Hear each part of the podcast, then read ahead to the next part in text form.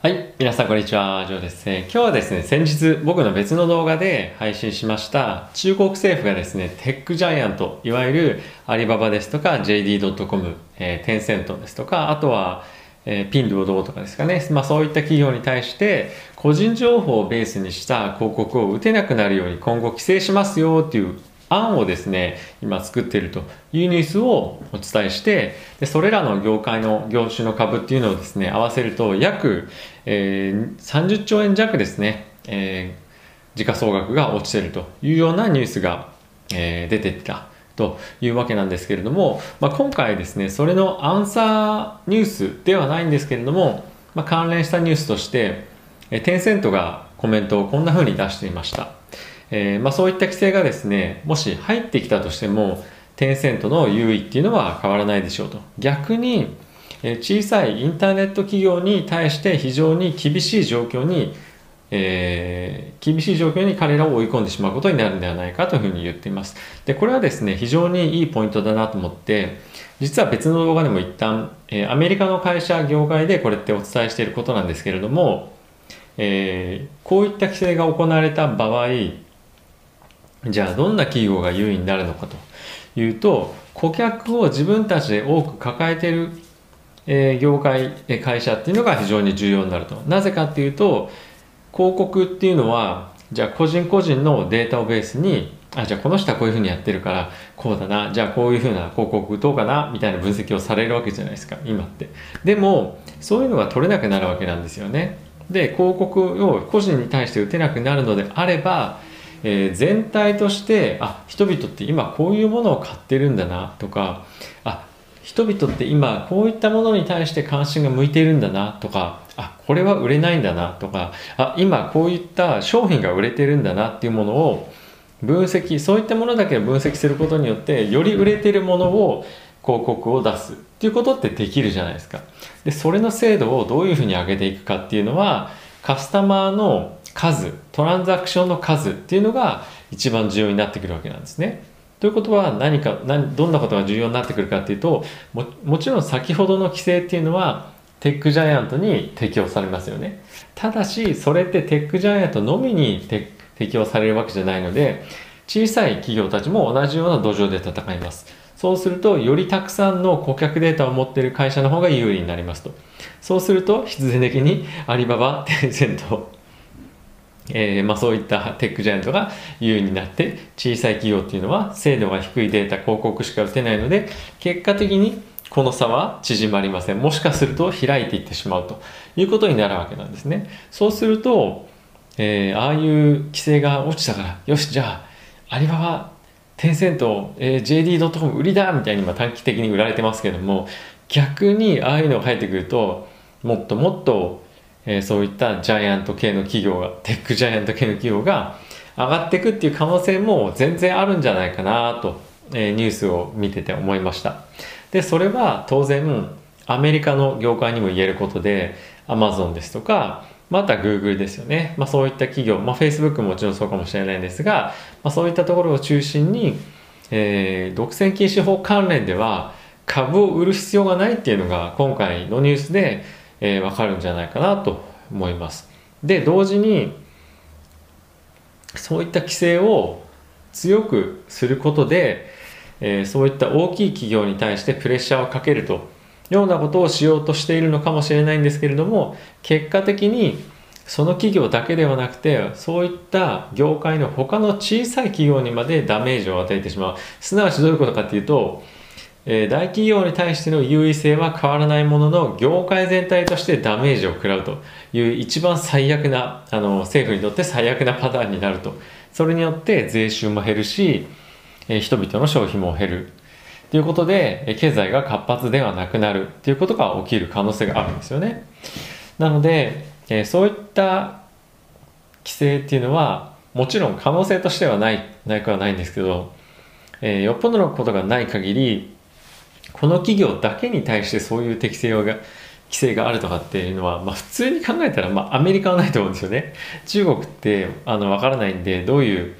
あの理屈でそういった企業だけにっていうふうになってくるか分かんないんですがただそうすることで業界全体も割を食う場合やはり引き続き強者っていうのは今のテックジャイアントになるということで、えあまりあのニュースでですね、悲観的になって売る必要ってあんまりないんじゃないかなと個人的に思ってます。あとですね、アントグループに対して、え銀行と同じようにですね、厳しい規制っていうのを、えその、何ですか、金融のサービス、お金を貸すためのフィンテックのサービスに対して規制をかけていくというニュースがありましたよね。今ってアリババは、まあアリペイですね、は、ローンをアレンジするときに、そのローン額の2%しか彼らは負担せず、他社が98%、他の銀行が98%出すことで、そのローンをアレンジして借り手にローンを貸し付けることができると。そういうのをサービスとして今提供しているわけですね。で、それが今後30%、えー、アントグループが引き受けなさいという規制があったので、アントグループとしては、うわーこんなにたくさんキャッシュ必要じゃんっていうふうになるので、非常に厳しい状況になると。で、これって、え、じゃあ他フィンテックやってるとこってすごい厳しいんじゃないの？他どういうとこやってんの？っていうふうに見たときに、あ、テンセントやってるじゃん。テンセントもじゃあやばいじゃん。みたいに、えー、なるわけなんですね。ただし、えー、そうはなんなくて、なぜかっていうと、テンセントって、えー、そのアリババがアレンジしたローンの中の結構な大きい額を貸し手として貸し付けてたりするわけなんですね。なので、もうすでに銀行としての役割を果たし始めているというわけなんですよ。だから、まあ、そういう規制が増えたとしても、もともと銀行業みたいなことやってる、えー、テンセントとしては、そんなにダメージがないと。逆に、規制が強まっていくことで、テンセントの強みっていうのは今後も、えーまあ、さらに強まっていく可能性があるんです、あるんじゃないですかと。じゃあテンセント他に規制するとしたら何があるんだろう？ゲームかな？みたいに思うじゃないですか。ゲームテンセントはそんなに儲かってないらしいですね。なので規制対象としてもそんなに中国としてはあまり、えー、まあ、中国政府としてはあまりうまみがないということもあってなのでなかなかそのいろんな規制をすることでテンセントに対してダメージを与えることはでき、まあ、与えようとそもそも思ってないかもしれないですけど与えることができない。非常にレジリエントっていうふうに言われてますけど、まあ、強固な基盤を持った会社なんだなっていうのを今回のニュースでいろいろ見てみると思いました。なので、結構今後そういった規制の方向に入るわけじゃないですか。なので、その中でもちろん引き続きですよ。そういうアリババ、ピンドードとか JD.com は国内の成長が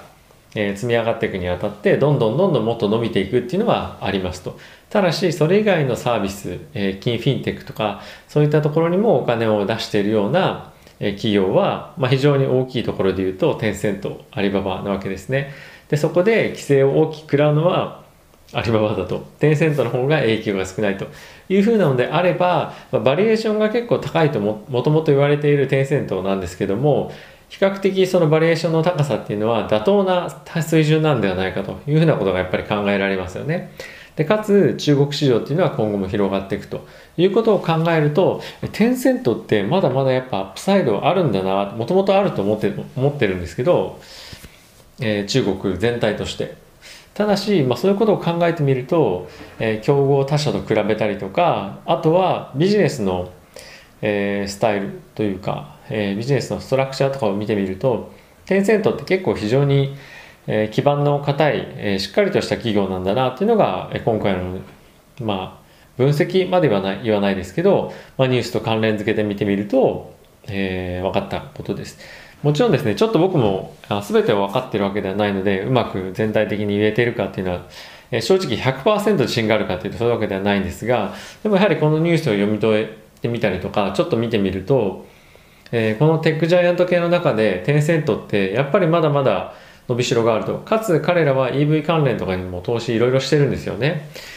えー、そういうことを考えるとその投資家としての役割っていうところもそうですし彼らの本業、まあ、ど何が本業かっていうとすごい難しいかもしれないんですけど、まあ、そのゲームとかあとは WeChat 関連のサービスとかを見てみるとやっぱりまだまだ成長の余地って非常にある会社だなと思ったので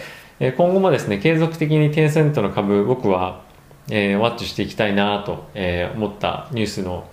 でもありました。で、かつ今回のこのニュースっていうのは、アメリカの Google、Apple、Amazon、えー、Facebook とかそういったところにもですね、当てはまるニュースだと思うので、えー、ぜひ参考に、えー、していきたいなと思いました。GAFA の解体とかっていうのは、えー、リスクとしてはあるんですけれども、まあ、クッキーにあのそのパーソナライズ広告に関連した